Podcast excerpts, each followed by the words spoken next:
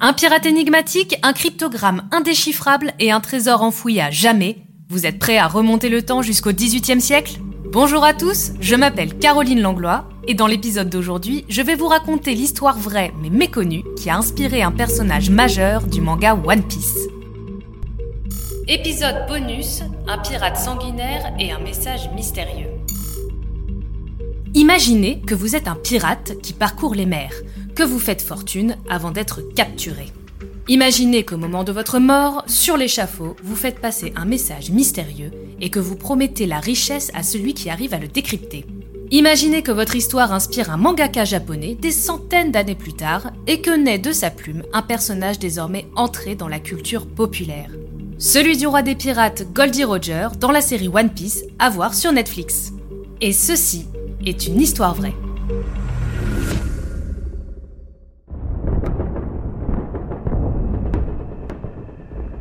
1695, Calais, France. C'est dans les bas-fonds de la ville française que va naître Olivier Levasseur, futur pirate qui va écumer les mers et terroriser les habitants des îles de l'océan Indien.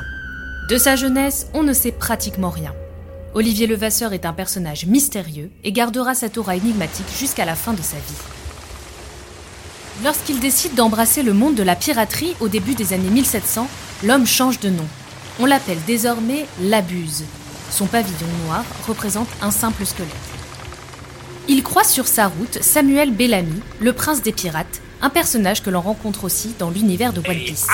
On le connaît notamment pour la bataille entourant la prise de la Vierge du Cap en 1721, un bateau appartenant à la marine portugaise qui cachait à son bord des diamants, des bijoux, des pièces d'or et d'autres objets précieux. Les chercheurs considèrent cela comme la plus grosse prise de l'histoire de l'âge d'or de la piraterie. Après des années à voguer sur les mers et à piller bateaux et villages, Labus s'établit à Madagascar où il accepte de quitter sa vie de pirate. Mais en 1729, son passé le rattrape et il est fait prisonnier après avoir été reconnu par un ancien forban. Il est menotté puis emmené à l'île Bourbon, que l'on connaît désormais sous le nom de l'île de la Réunion. Le procès est rapide. L'abus est reconnu coupable de crimes de piraterie et condamné à mort. Son exécution se fait sur la place publique devant des centaines de témoins le 7 juillet 1730. C'est là la corde autour de son cou qu'il aurait jeté un cryptogramme à la foule avant de crier Mon trésor, à qui saura le prendre? Sur ce petit bout de papier indéchiffrable se trouve une série de symboles qui n'existent pas.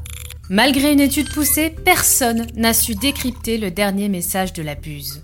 Son trésor, s'il existe bel et bien, a attisé les convoitises. Nombreux sont ceux à avoir écumé les mers sur ses traces pour tenter de mettre la main dessus.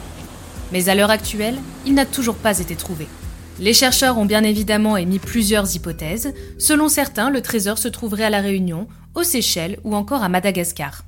Ce que l'on appelle désormais le cryptogramme de la buse fait encore couler beaucoup d'encre.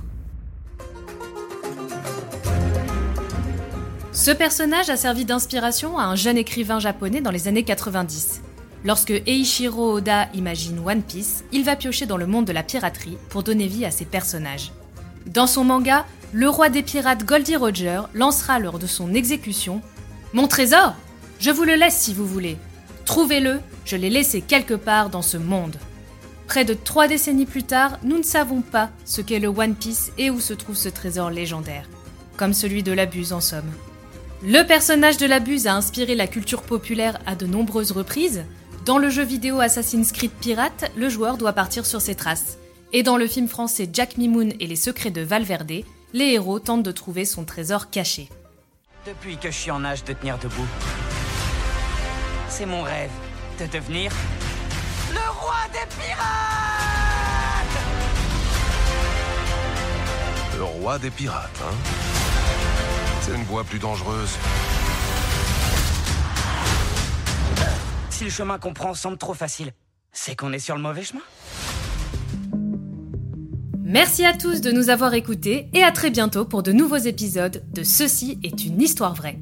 Si vous avez aimé ce podcast, n'hésitez pas à le partager, noter, commenter et à vous abonner à notre chaîne Allociné Podcast. Bisous Allociné,